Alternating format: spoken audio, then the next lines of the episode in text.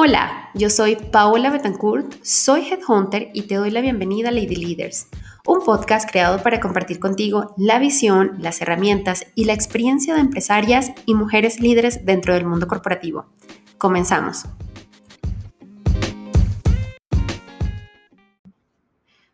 Hola, hola, me encanta tenerte nuevamente por aquí. Yo soy Paola Betancourt, soy Headhunter y esto es Lady Leaders Podcast. En el episodio de hoy estaremos conversando con Denise Cazú, directora de Recursos Humanos para Latinoamérica en Mattel. Denise tiene una amplia trayectoria en la industria del consumo y en diversos roles eh, de recursos humanos dentro de México y también para distintos países de Latinoamérica justamente. Hoy y desde hace cinco años se encuentra en el mundo de los juguetes, haciendo que cada día cuente desde su posición con numerosas aportaciones obviamente el mundo de los recursos humanos, dentro del mundo de los negocios, pero también con actividades filantrópicas y programas de diversidad e inclusión.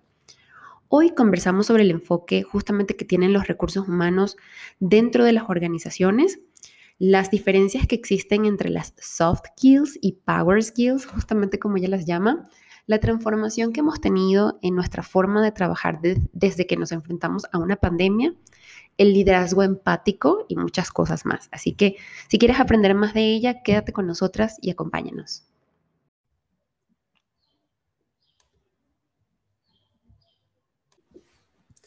Hola Denise, muchísimas gracias por, invitar, por invitarnos. Yo te invité por, acompañarnos en este episodio. Te dije que era súper espontáneo.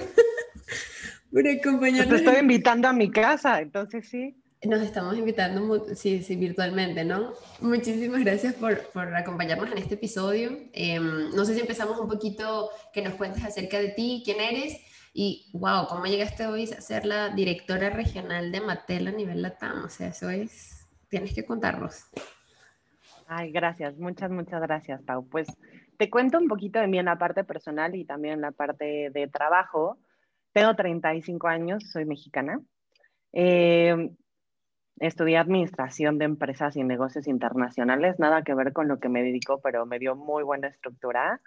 Eh, soy la más chica de dos hermanas y también el ser la chiquita te da como esta parte de alguien tuvo que haber aprendido o cruzado un camino antes que tú, siempre te da este, esta parte de confort y sentirte un poco más apapachada por la familia.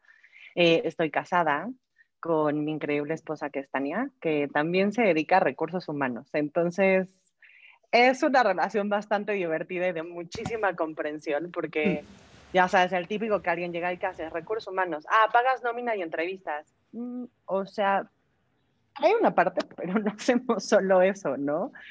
Y, y tener a alguien realmente en casa que te entiende y que aparte somos bastante procurando buscar cosas afuera, nos retamos, nos contamos cosas, entonces eso está increíble. Eh, tengo tres perritos, amo a los perros y, lo traigo en las venas. Cada vez me tengo que detener porque si no ya tendríamos 10 perros en la casa y quisiera yo adoptar a todos los que están en la calle, entonces no puedo. De hecho, si escuchas un perrito, está Ramón aquí al lado y puede ser que se ponga a ladrar de repente, así que perdón. Y que quiera em, participar Ramón, sí. Exacto, exacto. Ramón en, cualquier momento puede aparecer. Mm, y bueno, hoy, hoy estoy en Mattel, tengo cinco años ya en la compañía, trabajé eh, ocho años en Danone, en diferentes unidades de negocio, en diferentes países, viví en Brasil año y medio, que fue una experiencia increíble. ¿Y, y, em, ves portugués o portuñol lo que hablas? Solía hablar muy bien portugués, hoy es un portuñol durísimo. Entiendo todo, entiendo todo, pero como buena persona que habla otro idioma, te aprendes primero las cosas malas que hablar correctamente. Entonces, pues el portuñol de slang me lo sé perfecto. Entonces, esa parte está buenísima. Y después trabajé en MAVE dos años. Y ahora en Mattel te digo que llevo cinco años con una carrera increíble.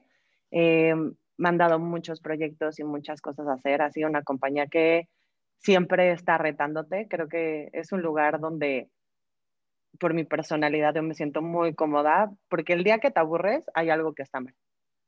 Siempre una cosa diferente que hacer o que aprender y llevo ahora liderando ya el equipo de, de HR a nivel Latinoamérica un año, un, en mayo cumplo dos años de hecho. estaba tratando de empezar, pero es un año y medio, un poquito más. No, buenísimo, y aparte todo, toda una experiencia, ¿no? ¿Viviste en un año por, por Mattel o en, Brasil o cómo estuvo esa asignación? por Danone. Ah, en Danone me fui a un proyecto para llevar toda la parte de change management, que era la implementación de un sistema, que también luego son estos preconceptos. Ah, no, pues instalas un sistema y ya. No, hay un trasfondo de definir nuevos procesos. Esto impacta en la forma en la que trabaja la gente eso impacta en los skills que vas a necesitar en la gente, eso impacta en los perfiles que vas a buscar, en las carreras de cómo van a ir creciendo. Entonces, la parte de change management no solo es comunicar, sino definir qué necesitas, entrenar a la gente, prepararlas para ese cambio. Se involucran muchas cosas que me enseñaron muchísimo y creo que para mí algún profesionista bueno de RH, desde mi perspectiva, tiene que traer una parte de change management, porque todos son cambios. Sí, todo está en cambio. También es súper reto cuando intentas mantener los buenos perfiles que tienes, el equipo, porque hay todo un trasfondo de mucha incertidumbre detrás cuando están esos cambios. Entonces la gente empieza a sentirse como, la verdad, inquieta. Y, y eso es como, a ver, o sea, para, para cascadear eso desde RH eh, y, o sea, hacer como, el, eh, yo les, siempre les digo, como que les toca recibir todo ese, ese balde de agua fría de resultados negocios, pero no se puede transmitir hacia la gente. Entonces es como, a veces cuando hay situaciones de incertidumbre, y ya nos contarás un poquito cómo les fue a Mattel justamente y, y cuáles fueron como las buenas prácticas durante la pandemia, que se vino toda esa incertidumbre y pareciera que Mattel no es una industria esencial. Eh, como, o sea, como supimos que fueron nombradas las industrias esenciales no solo en México, sino a nivel LATAM, eh, sí, sí, sí involucra todo un tema allí de, de, preparación, de ver si con tu cara sonriente, recursos humanos, todo está muy bien y, Exacto. y vamos para adelante, estos son los retos, pero vamos a salir adelante de esta forma, ¿no? Exacto. Sí, sí, sí es, una, sí es un área bastante esencial y siempre pregunto, es como, a ver, ¿Por qué, recursos humanos dentro de las empresas? Eh, si supuestamente las áreas principales o de primera línea están ventas, están operaciones, y si no hay ventas, pues no hay pago para nadie, si no hay operaciones, no fluye para nadie, y todo el mundo deja finanzas y, recursos humanos como que, ah, sí, los que están allá. Entonces, em, de todos esos temas vamos a hablar hoy. Entonces, cuéntanos un poquito, Denise, ¿por qué? ¿Por qué recursos humanos para las empresas o por qué recursos humanos sí tiene y sí es ese pilar fundamental y esa columna vertebral de las organizaciones. Mira, yo creo que ha habido una evolución muy grande de recursos humanos, de ser esta parte de recursos humanos operativo, como lo decía al inicio, cuando tienen este preconcepto de pagas nómina y entrevistas para atraer a gente. Ah, y me faltó una importante que siempre te dicen correr gente, ¿no? Y tú, bueno, va más allá de eso. Yo creo que primero, creo, que hasta decirle recursos humanos eh, es una forma muy antigua de decírsela, porque los humanos no somos ningún recurso de la compañía. Somos la parte vital para que el negocio ande, para que alguien venda. Quien vende es una persona. Las empresas es una entidad que se conforma por estas personas que necesitan estar amalgamadas, que necesitan entender, estar en un lugar que te conecte con un propósito oye, en la compañía donde estás, ¿cuál es el propósito que hace negocios? Que a la gente le conecte eso. Y para hacer eso tienes que transmitirlo de muchas formas, en tu día a día, en la cultura que tienes. Oye, ¿y cómo haces la cultura con los líderes que vas a tener?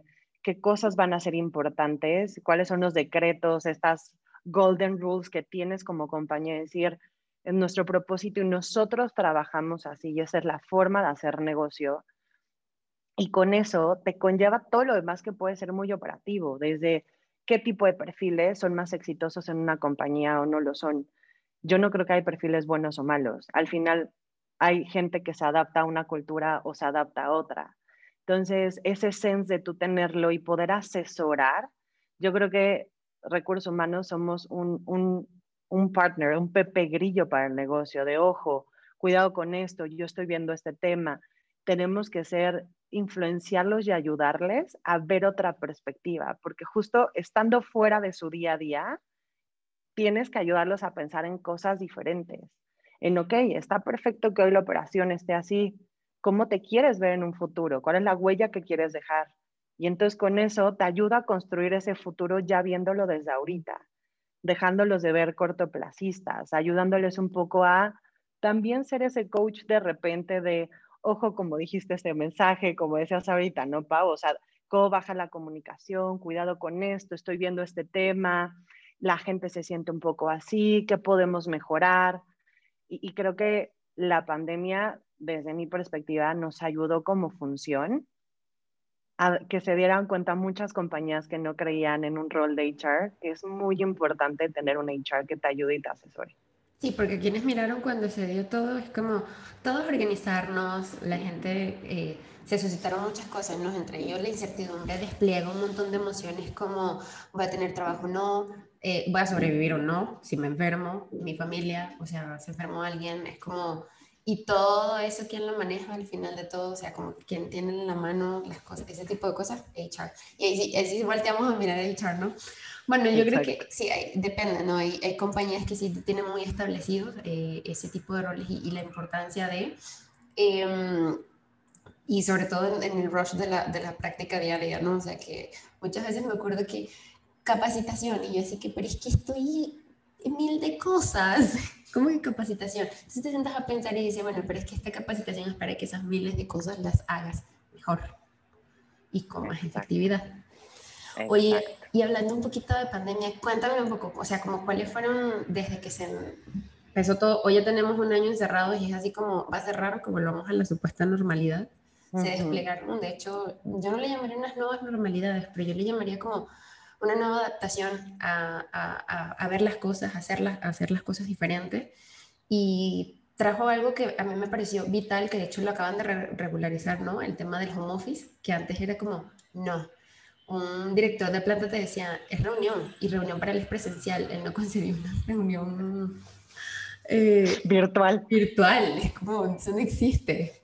Hoy está regularizado, hoy se, hoy se puede, hoy se pueden, o se pueden lograr los objetivos teniendo todo el mundo trabajando desde casa, haciendo lo que tiene que hacer, la gente siendo autónoma, dueña de su tiempo. Eh, ¿Cuáles fueron las buenas prácticas de Mattel o desde tu rol de HR eh, cuando empezó todo este tema de la pandemia para que de alguna manera siguiera funcionando la operación lograr los objetivos e incluso, ¿por qué no?, proponerse superarlos justamente. Mira, yo creo que, y como le decía que, que la pandemia también nos ayudó en muchas cosas, creo que esto ha sido una revolución para todos. Nos ha hecho mirar hacia adentro muchísimo. Y ya, y también entender que, que el trabajo vino a invadir un poco tu vida. ¿No? O sea, el...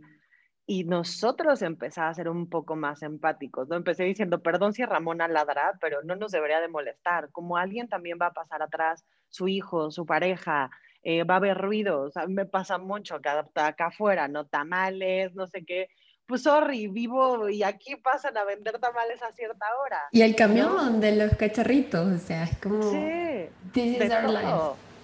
Y, pero también es entre nosotros empezar a ser un poco más empáticos de no le puede molestar a alguien si llega y llega el niño a decirle algo al contrario, es, me estás dejando entrar a tu casa, gracias. Y creo que, y, perdón que me desvío un poco la pregunta, pero voy a llegar ahorita justo al punto que creo de, cómo llevarlo a, a, la pandemia, pero fue, fue un poco tirar a un lado hasta nosotros como líderes y personas en preocuparnos un poquito por los demás. El escuchar un poco más allá del el trabajo del día a día. Creo que hoy tenemos que cambiarnos a ser, para mí la clave del liderazgo va a ser ser empáticos. La empatía para mí va a ser la clave que nos va a cambiar esto. ¿Por qué? Porque yo puedo estar contigo, Pau, y tú y yo trabajamos en el mismo equipo y le vamos a echar mil ganas y si tienes un familiar enfermo, cancelado, cancelado, no va a pasar, pero si llega a pasar y estás preocupada hoy, oye, pues vas a querer platicar con alguien, vas a querer transmitirlo o te vas a sentir bajoneada y hoy no vas a poder cumplir tanto lo que vas a poder cumplir. Pero si tú te sientes apoyada por mí, vas a tener una reacción de engagement diferente con la compañía con la que estás. Entonces, es mucho esta, cuando hablan, y también el work-life balance, No, para mí es un work-life integration, no es un balance, porque no es 50 y 50. Es una integración, es, yo soy profesionista, pero soy esposa, pero soy Denise y me gusta hacer yoga en las mañanas y también me gusta jugar Candy Crush y desconectarme y no hacer nada. Es, y tengo tres perritos, pero también tengo que mantener la casa, eh, limpia, pero también necesito hacer de comer y es una integración y a veces hay días que son intensísimos de 8 de la mañana a 8 de la noche y hay días en que no y yo sé cómo integrar mi vida para que todo lo que es importante para mí esté. Entonces, con toda esa integración que necesitamos nosotros ayudarnos entre nosotros, platicando, teniendo conversaciones abiertas, preocupándonos un poco más allá de solo trabajar, ojo, hasta donde también la gente te deje entrar. Porque esto no es, ya, Pau, cuéntame, ¿cómo te sientes? ¿Cómo te va? No. Y esto tiene que ser genuino, tiene que venir a, empezar a ser personas, o sea, genuinas, quitarnos ese punto de recursos humanos. No, no, Pau, tú no eres un recurso para tu empresa, eres Paola, ¿sabes?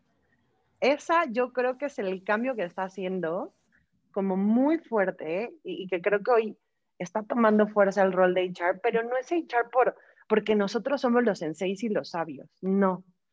Podemos ayudar y guiar un poco a los líderes a que empiecen a voltar un poco hacia adentro y que empiecen, que empiecen a ver esta parte que, que lo escuché de un colega que me encantó, eh, que dijera, siempre te hablan de soft skills y, y, la parte de los functional skills, soft. O sea, cuando decían de la parte soft, que era liderazgo.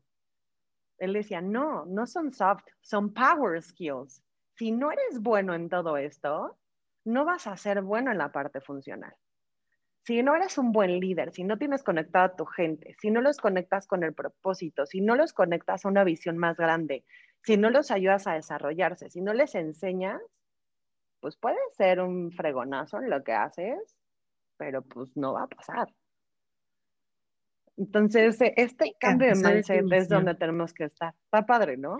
Power, un gran colega. De hecho, ahora le voy a preguntar a mis, ya ves que yo soy headhunter, ya voy a preguntar a mis clientes cuáles son las principales power skills. No. Sí, porque, porque sí es cierto. Y ese, eso incluso está muchísimo más, porque incluso me han dicho, ¿no? Y estamos hablando de gerencia. Mm, Paula, actitud o sea, para mí va a ser mucho más importante la actitud. Hay cosas que yo voy a poder enseñar, pero la actitud no se puede enseñar. O sea, hay ciertas habilidades que la persona la trae, las ha desarrollado y son súper claves para este puesto, porque en el mundo de los negocios, no vamos a hablar del mundo de la medicina porque pasan clavados y es como, eso es otra cosa, pero en el mundo de los negocios todo es aprendible eh, de una manera mucho más ágil y con la práctica. O sea, yo creo que muchas cosas, no hay mucha medicina, pero digo, aquí estamos hablando de, de, algo mucho más ágil y de algo que independientemente lo puedes involucrar pasado un tiempo eh, en tu carrera profesional. Entonces sí, totalmente. Está buena, ¿no? Se lo robé a un amigo, un gran colega que admiro mucho y siempre se lo digo que lo repito todo el tiempo, que son power. O sea, eso te da el Me encanta. Está buena, ¿no? Sí, así como probarlo también. No, no vamos a hablar de power skill. Súper. Entonces, mm. Y, me decías, y perdón, me desvié, pero es que tenía que ver con esto justo como con la pandemia, todo lo que pudimos hacer o aprender. Creo que el, el tema también de home office eh, está el preconcepto puesto desde, desde otro lado en mi perspectiva. Home office se puede hacer cuando tienes una cultura de trabajo que está enfocada en objetivos. Porque si yo, Denise, no sé, ¿a qué tengo que llegar? ¿No? Digo, ah, pues quiero hacer esto y tengo que hacer todas estas cosas, yo voy a decidir en qué hora lo hago, cómo lo hago, si es en mi casa, en Cancún, en la oficina, con mi jefe sentada o no sentada, yo tengo este personal accountability para cumplirlo, pero base, o sea, aparte la base de una cultura de performance. Y después no te interesa dónde la gente trabaje. Yo creo que muchas empresas que pudieron sufrir este cambio a todos como office y, escuchaban mucho de repente es que la gente no trabaja, es que no se conectan, eh, típico que nada le mueven para que se vea que está disponible si pues están viendo Netflix, ¿no? Típico, porque sí pasa. Sí, bueno, sí, salieron memes y cosas, ¿no? De, de videos, un compendio de videos, pero digo, también es la, como tú dices, la confianza que le tengas al equipo y quien esté dando resultados es porque, sea, o sea, de alguna manera adaptó su tiempo, aunque no estaba conectado, no sé, a las 8 de la mañana, o preguntémosle sus mejores prácticas, porque a lo mejor es una super persona en la optimización de tiempo y time management, ¿no? Exacto, entonces más allá de estar sentada de 8 a 6 en un horario, ¿por qué no le damos claridad a la gente en cuáles son las expectativas, qué tiene que cumplir y que la persona decida la mejor forma de hacerlo? Y puede ser que, y me pasa, o sea, hay mamás que me dicen, Den, es que yo puedo empezar a trabajar a las 10, pues hazlo. Yo soy nocturna, entonces yo también prefiero empezar a trabajar a las 10 y tengo gente en mi equipo que a las 7 de la mañana está conectada. Y que bueno, cada quien. Pero, ¿sabes? Mientras sea cumpliendo tus objetivos y tampoco, por ejemplo, pegándole a los demás, no sé, yo no voy a poner una junta a las 6 de la tarde pues porque también entiendo que no porque yo trabaje más tarde. Entonces intento siempre, ¿sabes? Tienes que empezar a llegar a un, a un acuerdo con tus equipos porque todos tenemos una integración diferente y ponernos horas de comida y decirnos, necesito una reunión para esto. Entonces, el home office creo que se vuelve una consecuencia de una forma de trabajo que tienes que tener. Y, y estas empresas que dicen, o líderes o personas, es que el home office no sirve, no es el home office vete dos pasos para atrás. ¿Tú qué estás dejando de hacer en claridad de objetivos, en invertirle tiempo a tu equipo a desarrollarlos, en invertirles en entender cómo lo podrán llegar a hacer, en hasta a veces ayudarles a entender esta parte de cómo manejar mejor sus tiempos y quitar a veces esas verdades universales que luego hay de, es que tengo que estar conectado porque si no se enojan. ¿Quién? No, pues es que sé que se enojan. ¿Quién? ¿No? O sea, siempre empezaba a preguntar por, porque luego hay verdades universales que existen, ¿no? Y es que si Denise me manda un correo, le se lo tengo que contestar. ¿Quién dijo? Si me urge, te voy a marcar, voy a hacer, oye, ¿qué onda, Pau? Necesito algo de ti. Si no, pues por eso es por correo. O sea, hay, hay muchas cosas de trasfondo a nivel cultural de una compañía que tienes que ir manejando, que tienes que ir embonando y que va a ser un journey, que va a acabar siendo, ¿sabes? Algo más o sea, tienes que ser consistente y los tienes que ir llevando y no desesperarte. No es, no, Paola no sabe trabajar porque esta semana no la vi conectada. ¿Por? ¿Y qué tal si ella cumplió todos sus objetivos, todas sus vacantes? Y está haciéndote mapeos de otras cosas. ¿Sabes? Pero son verdades universales que son bien difíciles de romper. Lo digo muy sencillo, pero es muy difícil. Muy difícil. y a nivel Latinoamérica, muy similar, o sea, en ese sentido, o, o cómo?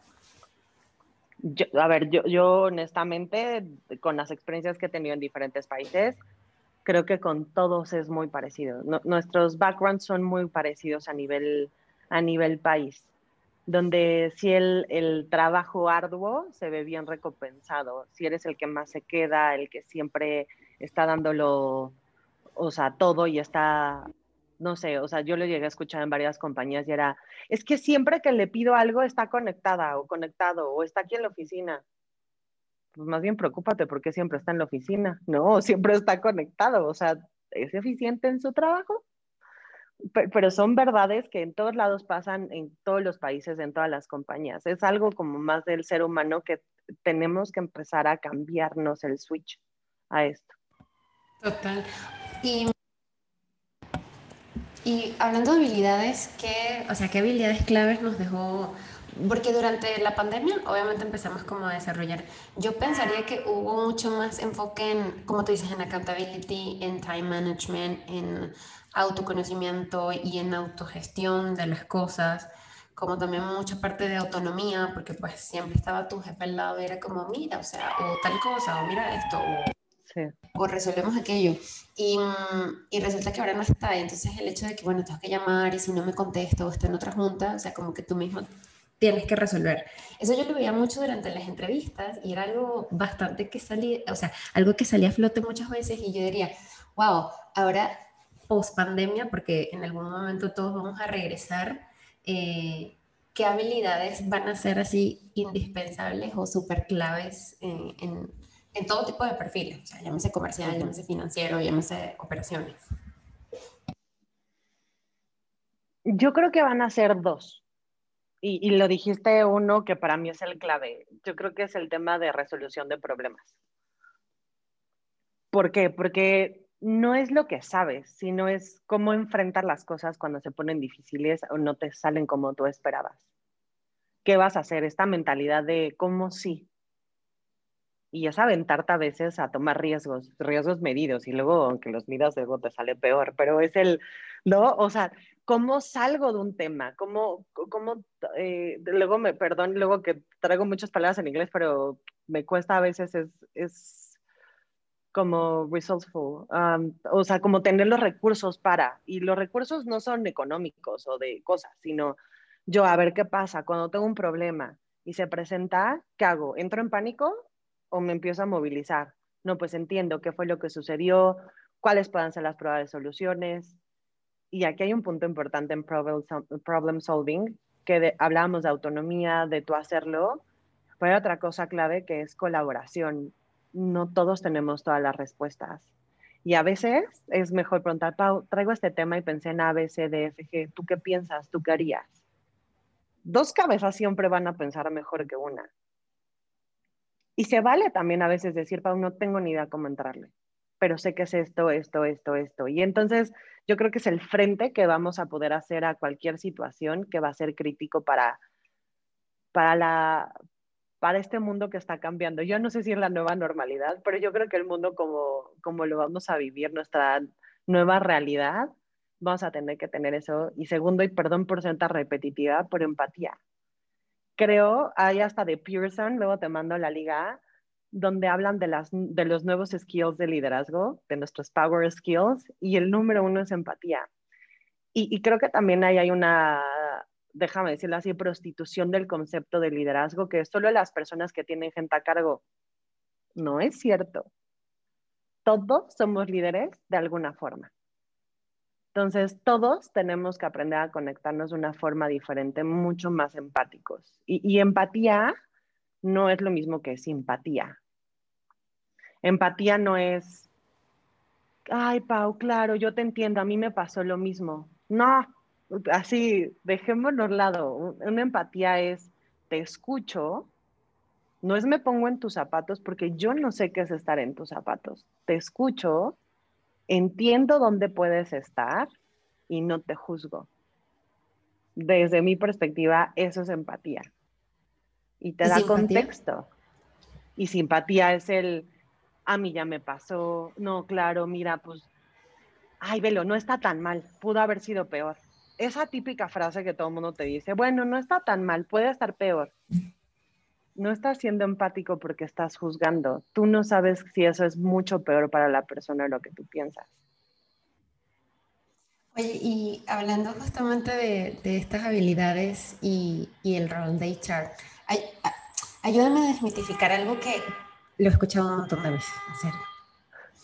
Siempre me dicen, no, no, no, no hay que ir cuando hay un problema, ¿no? O cuando no se sienten o cuando no, no se sienten bien con el líder y no quieren decírselo porque les da miedo o, o sea, o no quieren que los voten o hay un problema que no quieren sacar a la luz porque también hay gente que como que va acumulando las emociones em, y al final dicen, bueno, pero es que tienes que ir a hablar con recursos humanos, recursos humanos tienen las herramientas, eh, en su mayoría tienen formación de psicología, pedagogía, eh, o sea, relaciones eh, industriales, o sea, como que tienen las herramientas para ese rol, obviamente.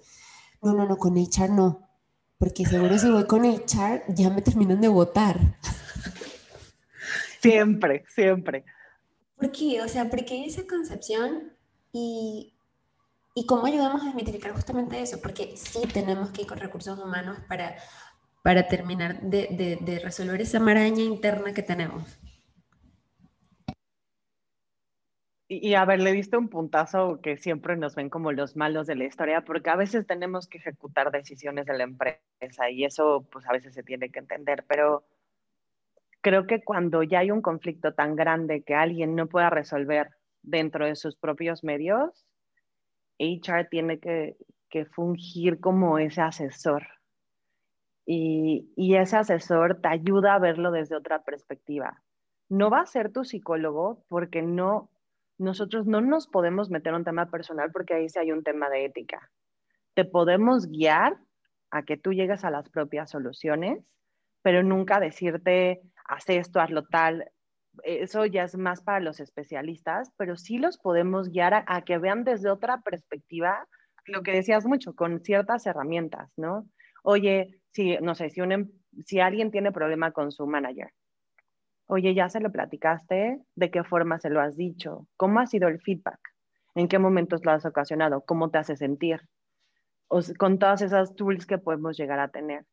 Y hay ocasiones donde sí, esas, esas conversaciones siempre tienen que ser confidenciales. Pero creo que ahí hay un error muy común que luego cometemos en HR, que es suponer que la persona nos va a dejar subir el tema con alguien.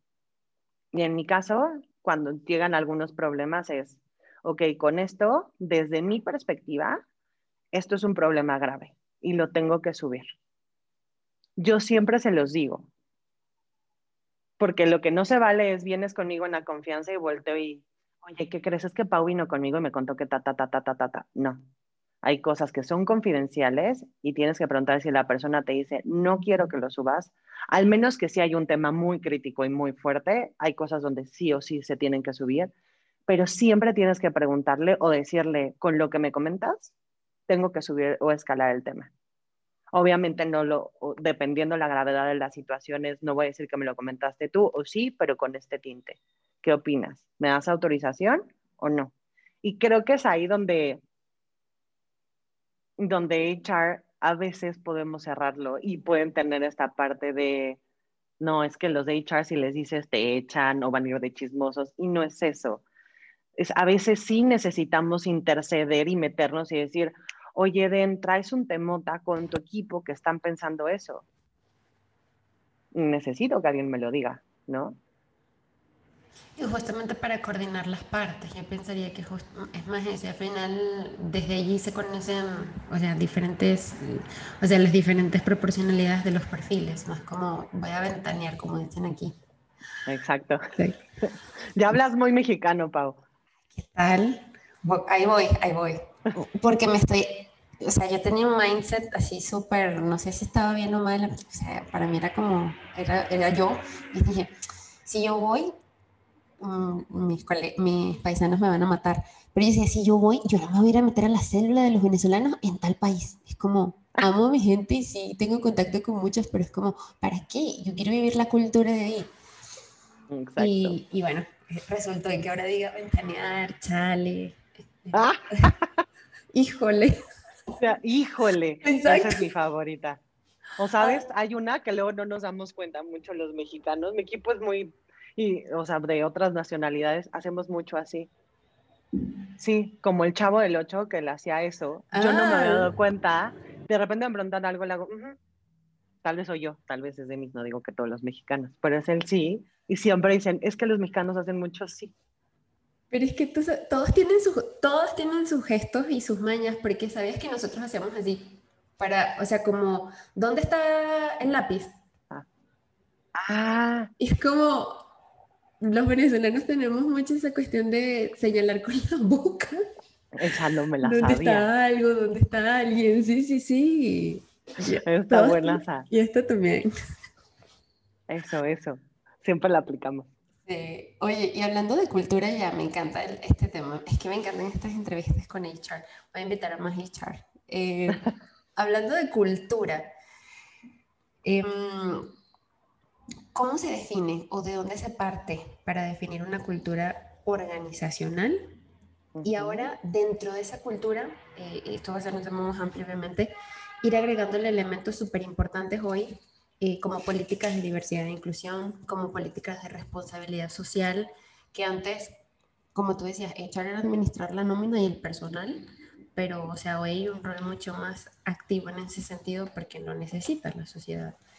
Em, y también que no son políticas de diversidad e inclusión, por ejemplo, porque algo que no me gusta mucho y es que he escuchado es como, eh, sí, sí, tenemos políticas de diversidad e inclusión. Ah, ok, un poquito como cuáles son. Bueno, nosotros contratamos, este, y perdona que lo, pero lo dicen así, ¿no? Contratamos gays. Sí, sí, contratamos gays y ya es como ahí tenemos la diversidad. pero como que, o sea, eso no es una política clara de diversidad e inclusión. Es parte de la diversidad que no discrimines, es, es verdad, pero eso no es una política. Entonces, cuéntanos, de, de la cultura organizacional.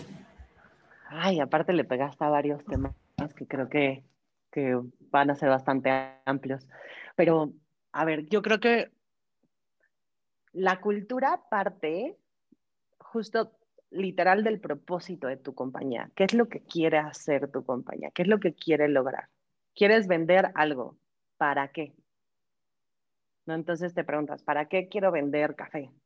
No, pues para que la gente tenga un momento rico en su día y se despierte. ¿Pero para qué? Siempre que partes de ese big why de tu organización, después dices, ok, cómo queremos que se distinga nuestra compañía, qué assets culturales queremos ver en nosotros. Entonces, puedes hablar de decir, ok, queremos ser una compañía que brinda alegría a la gente por medio de experiencias culinarias o de lo que sea, por medio de experiencias tal, ok, quieres hacer a la gente feliz, perfecto. Y entonces lo bajas a, ok, ¿cómo queremos nosotros vivir ese día a día adentro? Ok, queremos ser distinguidos, ¿por qué? por ser una empresa con gente que siempre vea cómo sí hacer las cosas, que sea resolucionador de problemas, que sean accountables, que sean buenos líderes, que sea cómo quieres que sea esa cultura. Pero tampoco llegar al punto de, ya sabes, 70 behaviors, porque luego pasa que ni la gente se lo sabe de memoria, ¿no? ni los de HR no lo sabemos. Esos dos o tres assets culturales de decir, queremos ser una organización así, así y así. Ok, está perfecto. Están las tres palabras o las tres formas. ¿Y eso cómo se va a ver reflejado? ¿Qué significa? ¿No? Pero típico, que seamos líderes. Ajá. ¿En qué? ¿Cómo? ¿Cuándo? ¿Cómo lo vamos a ver reflejado? ¿Qué le vamos a decir a la gente para que aspire a llegar a hacer eso? Y describirlo como muy bien en qué significa, cómo se lee, ¿no? ¿Qué significa ser líderes?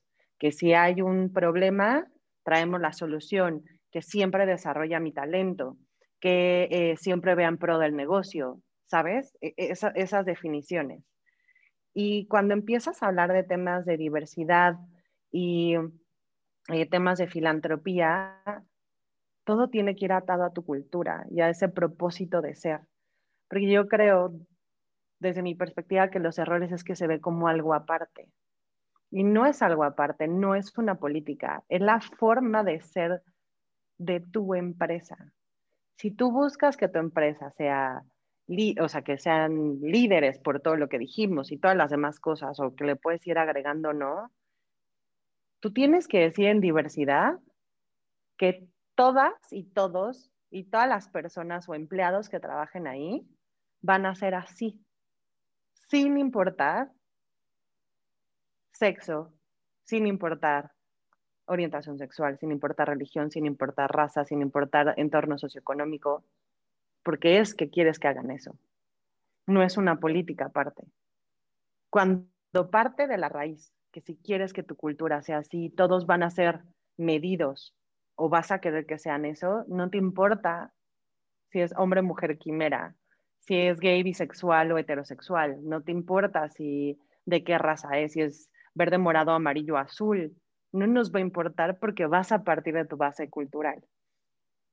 Y, y, eso cómo lo conectas con tu sociedad, pues con el propósito de ser, porque si todas las personas que trabajan ahí te sientes conectado en donde trabajas, que va conforme a tus valores, y dices, y aparte hacemos todo esto, se conecta inmediatamente a filantropía. Todas las empresas pueden sembrar una semillita al entorno social en donde viven para cambiarlo y con cosas diferentes. No todos nos podemos ir a lo mismo. ¿Qué tal si hasta el entorno de poder ayudar en filantropía es empezar a cambiar un tema de diversidad en la, empresa donde vivimos? Que eso cambia un entorno hacia afuera. Entonces, quitar esa parte que filantropía es donación, no, va mucho más allá, ¿no? O diversidad es 50% de mujeres. No, eso, eso es una prostitución de un número, ¿no? Es cuando lleguemos a la mentalidad que talento es talento, sin importar todo lo demás, ahí realmente vamos a empezar a tener diversidad. Sí, porque a veces sabes que siento también que nos vamos al extremo como, digo, al final la, forma de medirlo va a ser, o sea, mediante números. Los números juegan un rol importante, al final es lo que se usa para estadística, pero yo creo que no debería partir de un principio, bueno, es obligatoriamente 50% mujer, porque ella, incluso nos empezamos a desviar, porque es como, tengo que, tengo que contratar a una mujer porque sí, y quitamos la mirada del talento, exactamente. Entonces, o sea, está bueno tenerlo como indicador para ver cómo está. Te da un cent, claro, pero que tu objetivo no sea un porcentaje. Pero justo lo dijiste, o sea, ¿qué pasa cuando eh, dices, no, pues tengo que traer y tengo que tener 50% de mujeres en estos roles y le das la oportunidad a una mujer porque fue mujer, eso es discriminación para la mujer y para el hombre que iba a estar, que iba a ocupar esa posición. Y para el hombre, exacto. O sea, es Entonces, no te puedes ir tanto hacia los lados, pero creo que parte de la base de cuando realmente nos fijemos que es talento sin importar todo lo demás, creo que esas cosas se pueden empezar a dejar a un lado.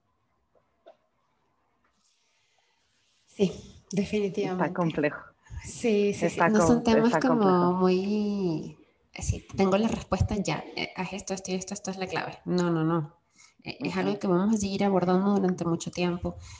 Y mm, a nivel diversidad, inclusión y cultura organizacional, ¿cómo está el tema o qué, o sea, cómo está el avance hoy justamente de las pláticas y de cómo estamos viendo el tema de diversidad e inclusión a nivel Latinoamérica? ¿Lo ves un poquito más avanzado en México o digo, no te pregunté cuál era tu scope total a nivel LATAM, pero dentro de tu scope me imagino que puede estar Perú, Brasil, etcétera, ¿no? Em, o sea, ¿estamos en la misma eh, plática o ya ves incluso, eh, lo, ves, lo ves más avanzado aquí en México? Yo creo que también la problemática social por país es muy diferente con lo que yo sé. En México traemos un tema claro de equidad de género y un tema de nivel socioeconómico, porque si hay discriminación por nivel socioeconómico. Eh, si vienes de universidad privada o si vienes de universidad pública. Y ese punto es bastante fuerte. En Brasil hay un tema de raza. Ahí tienes una gran diversidad en razas. El tema de las personas de raza negra todo lo de Black Lives Matter en Brasil pegó mucho, porque sí sigue siendo un tema. Eh, en Argentina el tema de equidad eh, de mujeres, el tema femenino está súper fuerte, ¿no? Han sido creo que las mayores activistas a nivel Latinoamérica. En Perú es un poco parecido a México en el tema de eh, representación femenina y, y, tema socioeconómico. En Colombia también está bastante parecido que en México. Entonces, depende mucho, sí, o sea, nos parecemos mucho, pero hay diferentes temas como en cada país.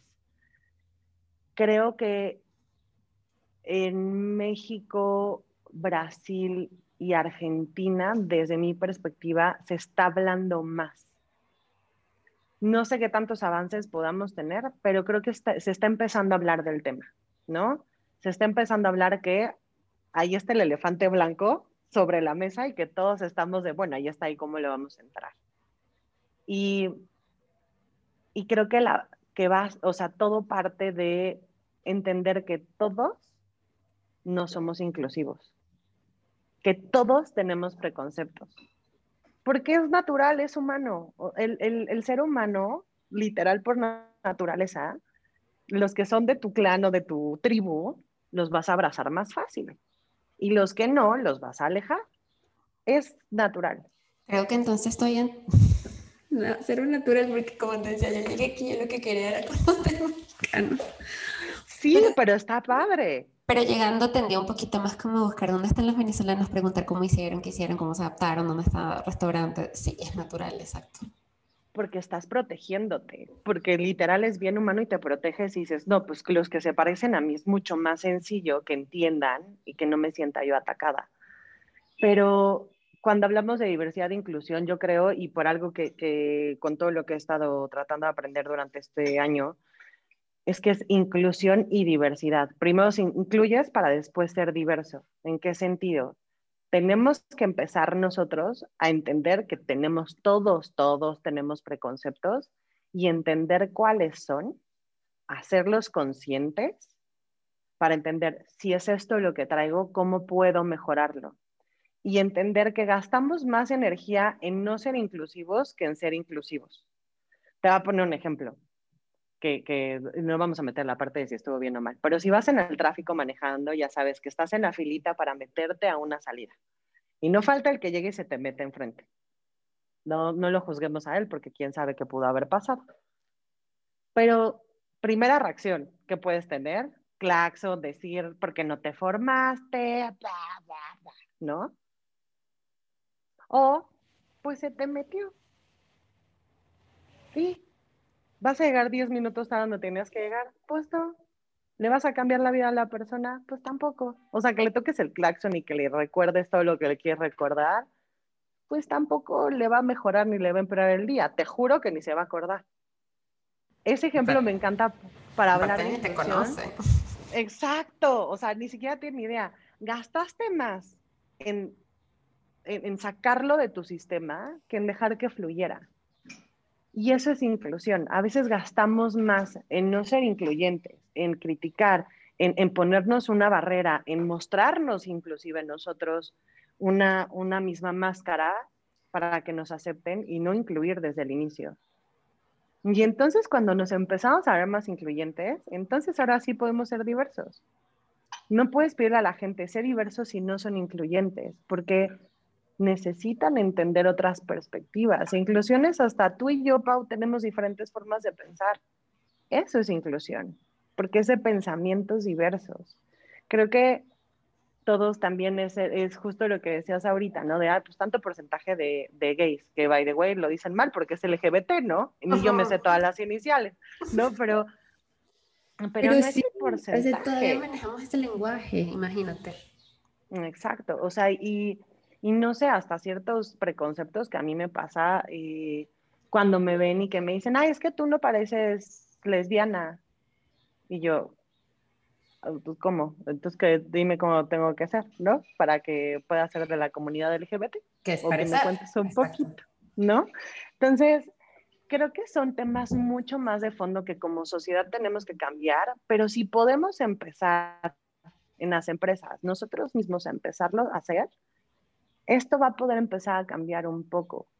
Porque también cuando eres parte de una empresa global a veces es obligatorio y te dicen, tienes que tener esto. Sí, a veces pues necesitamos un poquito la fuerza para empezar a hacer los cambios, pero creo que viene de un trasfondo más humano, más nosotros empáticos, de quiero ser inclusivo porque para mí es hasta mejor pero viene una conexión mucho más acá adentro que solo que la empresa diga, somos diversos e inclusivos y tenemos 20 renombres y está padre tenerlos y está padre hacer paneles y hacer ruido, pero creo que parte de un lugar más, más de fondo. Sí, totalmente más allá de un número, lo dijiste muy bien, de una estadística. Denise, un poco ya para mm, también ir concluyendo, pero estas preguntas son más para ti. Eh, para que nos las digas con total transparencia y también de allí sacamos eh, buenos tips. ¿Cuál ha sido el, justamente el mejor consejo que a Denise le han dado durante su carrera profesional? Uno, dos, tres, lo que quieras. Uno, dos, tres. Qué buena pregunta, Pau. Mm. Yo no sé si necesariamente fue en mi carrera, pero fueron mis papás desde chiquita. Siempre me dijeron, sea lo que sea que quieras hacer, ser CEO, ama de casa, eh, lo que tú quieras, sé la mejor. O sea, cánsate de hacer todo lo que esté en tus manos para que tú seas la mejor, no respecto a lo que los demás te digan, para que tú seas la mejor y respétate a ti. Y entonces eso para mí siempre fue o sigue siendo todo el tiempo ¿sabes? E, e, e, esa brújula que digo está bien y es bajo mis conceptos y bajo lo que yo quiero y mientras yo sea fiel a mí, voy a hacer lo que sea mejor para mí. Entonces ese, yo creo que de mis papás, y no creo que ni se deben de acordar que me lo dijeron, pero era como su filosofía siempre de vida, que fue increíble y que para mí me marcó muchísimo. Y no solo en lo profesional, sino también en lo personal. Oye, hablando de eso de ser la mejor, eh, ¿creerías tú o cómo lo ves? Ser la, ser la mejor con respecto a qué? Porque siempre es como el, la pregunta que sale, ser la mejor es decir, la que iba a pasar, o sea, puede ser que de, de, las mismas metas que te pongas, a lo mejor das mejores resultados que los que están al lado, pero eso no significa que los que están al lado sean peor que tú, tienen otras prioridades a lo mejor, pero ser mejor, o sea, ¿cómo, ¿cómo te comparabas tú? O sea, ser mejor con respecto a qué o comparado con qué. En realidad, me ha dicho, he dado como varias ponencias que se llama la fórmula del éxito. Y justo hablo mucho de eso, porque es que el éxito es bien personal. Yo creo que el problema es cuando lo volteamos y transmitimos al éxito a, quiero ser la directora regional de una supercompañía y ganar muchísimo dinero y verme increíble. Y, y es como, perdón, mi perspectiva es que no tiene que ser así. Entonces, ¿cuál es tu éxito? O sea, ¿cómo te vas a definir tú? Porque aparte has sido exitosa a lo largo de tu vida y vas a seguir siendo con otras cosas, entendiendo esta dualidad, que hay días y momentos duros y hay otros mejores, pero que todos te llevan a, este éxito. y cuando digo ser la mejor es porque le puse todo el corazón y todas las ganas a lo que estaba haciendo, pero haciendo lo que yo quería, y entendiendo, porque también esta parte del éxito muchas veces creo que nos pasa que, que nos compramos historias que nos dijeron de tú tenías que ser mamá o tenías que hacer esto para ser mejor o tenías que es romperlo y decir, e, esas son las creencias de alguien más, las mías son estas.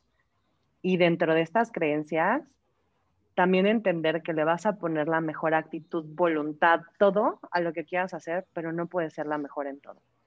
Y ese, de hecho, fue mi aprendizaje de, del año pasado, porque fue, tengo que decidir, porque si no, te la vives desgastándote en ser la mejor en todo. Entonces, no puedes ser la mejor profesionista, la mejor esposa, la mejor hija, la mejor hermana, la mejor amiga, pero aparte ser la mejor en el ejercicio, la que mejor se alimenta, la que aparte lea, la que, ya sabes, porque todo empezó a, a llegarnos por todos lados de, y tienes que leer, y tienes que hacer ejercicio y ponerte súper marcada, pero aparte tienes que trabajar muchísimo, pero cuida de tu salud, pero, ¿sabes? Y es como... Pero de tus amigos, de tu pareja. Y yo nada más de decirlo, ya te sientes así como, denme dos segunditos. No, o sea, calma, y yo me definí dos cosas en las que yo definí el que iba a ser más exitoso el año pasado. Y fueron dos. Y cerré el año siendo la más agradecida, diciendo, le eché toda la pasión con cosas buenas y también malas que salieron, pero le eché todo y me sentí la más exitosa en esas dos cosas. Y dije, gracias Dios, gracias universo, gratitud. Ahora, ¿cuáles van a ser esas una o dos cositas que va a querer hacer de mi éxito? Y me encanta ese ejemplo porque incluso se me ocurrió un ejercicio súper importante, así como quizás cada año definas, porque metemos como 10 eh, cosas a lograr, pero no nos sentamos a pensar, o sea, de los, todos los ámbitos que tengo, eh, casa, eh, trabajo, amigo, o sea, todos los roles que juego este año, cuáles son dos súper importantes, o sea, y sobre ahí meterte como tus eh, metas de vida, o, o, sea, o metas durante ese año. Me encanta, sale un ejercicio y todo, ¿ven? Sí, sí, está buenazo, yo lo hice, entonces, por lo menos te da esta tranquilidad mental de, y no significa que las otras no te interesen, ojo, pero es donde vas a estar un poco más enfocada y también hay una parte, siendo responsable. Mm. Pero tampoco se vale culparte, no falta el amigo, la amiga de no me pelas, no sé qué, y es, perdón, he estado enfocada en otras cosas, ¿te parece que platiquemos? Y tampoco sintiéndote culpable. Pero ahí está mucho tu comunicación, ¿no? Tu asertividad en, oye, mira, este año, perdóname, amiga, no nos vamos a ver casi, este año va a estar en esto, si es tu amiga te va a entender y es como, ya no está ahí la otra persona imaginando que tú no quieres. Pero creo que es un tema de comunicación también. Exacto. Y em, el peor consejo.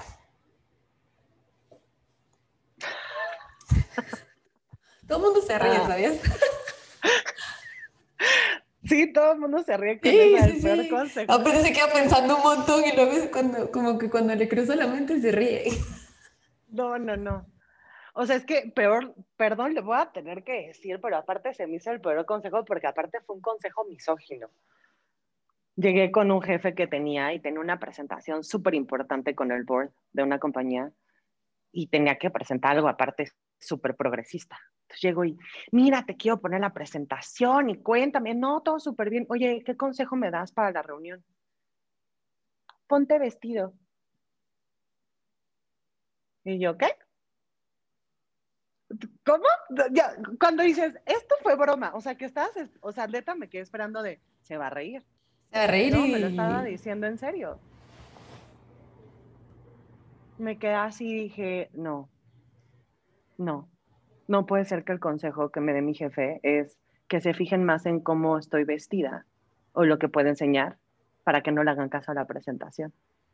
Y entonces el peor consejo al mismo tiempo se convirtió en mi mejor consejo, porque fue demuestra y empieza a romper este paradigma o este concepto que tiene todo el mundo, que no importa lo de afuera, sino el mensaje que transmitas. Y me acuerdo que esa sesión me puse unos pantalones negros, una playerita negra y un saquito negro, toda de negro, para que no se pudiera ver nada. O sea, dije, aquí yo no me voy a ver. Quiero que me escuchen y que vean la presentación. Entonces, yo no sé. sí, no, es que parece sencillo, o sea, es que parece trivial. Yo no sé si el público, bueno, el público, como si yo tuviera miles pronto, eh, si la audiencia, eh, o sea, como que leyó entre líneas ese, ese, mal consejo de ponte vestido, pero eso tuvo mucho peso en varias cosas allí. O sea, ponte vestido para qué, para que, exacto, se desvíe la atención o por el hecho de ser mujer, como que, bueno, si la presentación sale mal es porque, bueno, eh, era una mujer. O sea, hay muchas formas de leer ese consejo, ¿no? Malísimas. Definitivamente. Y em, también, obviamente, ¿cuáles son tus tres mejores consejos para aquellas chicas que están como en esa etapa de desarrollo profesional y que muchas veces pareciera que todos tenemos muy claro, y sí, hay que tener claridad, pero no es tan fácil llegar a la claridad de lo que quieres. No es como que un día te levantaste y dijiste, eh, quiero esto, y si lo quieres, tampoco se ha llegado a pensar el cómo, o sea, cómo lo logro. Em, a nivel de, claridad, de desarrollo profesional, establecer tus metas, eh, ¿cuáles serían como tus tres mejores consejos o lo que a ti te funcionó para llegar al rol que tienes hoy?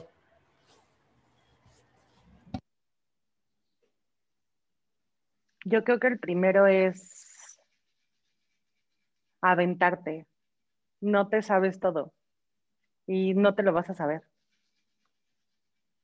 Aviéntate, o sea, literal es aviéntate y vas a poder aprenderlo on the fly. El que sigue que para mí esta ha sido la mayor clave, pide ayuda. Justo por aventarte, no te las tienes por qué saber todas sola. Va a haber alguien que te va a poder dar el mejor consejo en, no sé, números, la otra persona en cómo puedes hacer el approach. No porque estés ahí eres todóloga. Y te juro que ni porque ya llevé dos años aquí me las sé todas. Yo pregunto muchísimo necesito que alguien más me diga cómo piensa y cómo ve las cosas. Se pedir ayuda, de hecho, en esta creencia que luego te dicen es que si pides ayuda eres débil, yo creo que es todo lo contrario. Pues porque no sabes, y si no sabes, pues ¿qué haces ahí? Y no, y lo puedes saber, nada más necesitas otra, alguien más que te ayude a complementarlo. Y yo creo que el tercero, y lo decía mucho en la clave del éxito, que es que te definas cuál es lo que quieres lograr, no lo que los demás te han dicho. Yo nunca, y te soy súper honesta, dije, quiero ser la directora regional de recursos humanos. Nunca. Yo dije, quiero ser una fregona en lo que hago y aprender y poder transformar líderes en una organización donde esté, porque todos los años hago un mandala en diciembre para mi próximo año. Y literal eso decía, quiero estar en un lugar donde pueda dejar huella, transformar, eh, donde aprenda muchísimo y me reten. Y es, y es lo que yo quería. No le puse un puesto, no le puse en donde, era donde yo me sentía hablando, pero yo de mí, no lo que los demás querían ver de mí. Y hoy me siento feliz en donde estoy porque lo estoy haciendo. Entonces, está padrísimo, creo que sean esos tres. Porque fue tu definición de lo Es que eso nos sentimos así fulfilled, eh, llenos, cuando Exacto, cuando tú dijiste yo quería esto y eso fue lo que logré, o sea, ¿y comprado con qué? Con mi yo de ayer, con mi yo, mi yo proyectado conmigo, o sea, conmigo, total. Exacto, exacto, justo. Me encanta, me encanta, espero que eh, hayan disfrutado tanto esta conversación como nosotras. Sí. Seguro que sí. Hay muchos consejos prácticos, hay muchas buenas prácticas que sacamos de acá, incluso para las organizaciones, y muchas reflexiones que nos llevamos, nos llevamos para seguir trabajando definitivamente. Gracias, Denise. Me encantó hablar contigo. y Igual a mí. Muchísimas, muchísimas gracias por esta participación y todos tus consejos y esta apertura que tuviste para hablarnos de, de estos temas también. Es un placer, mi Pau. Gracias por darme el espacio y lo que necesites y para ayudar aquí estoy. Súper. Bye bye. Bye.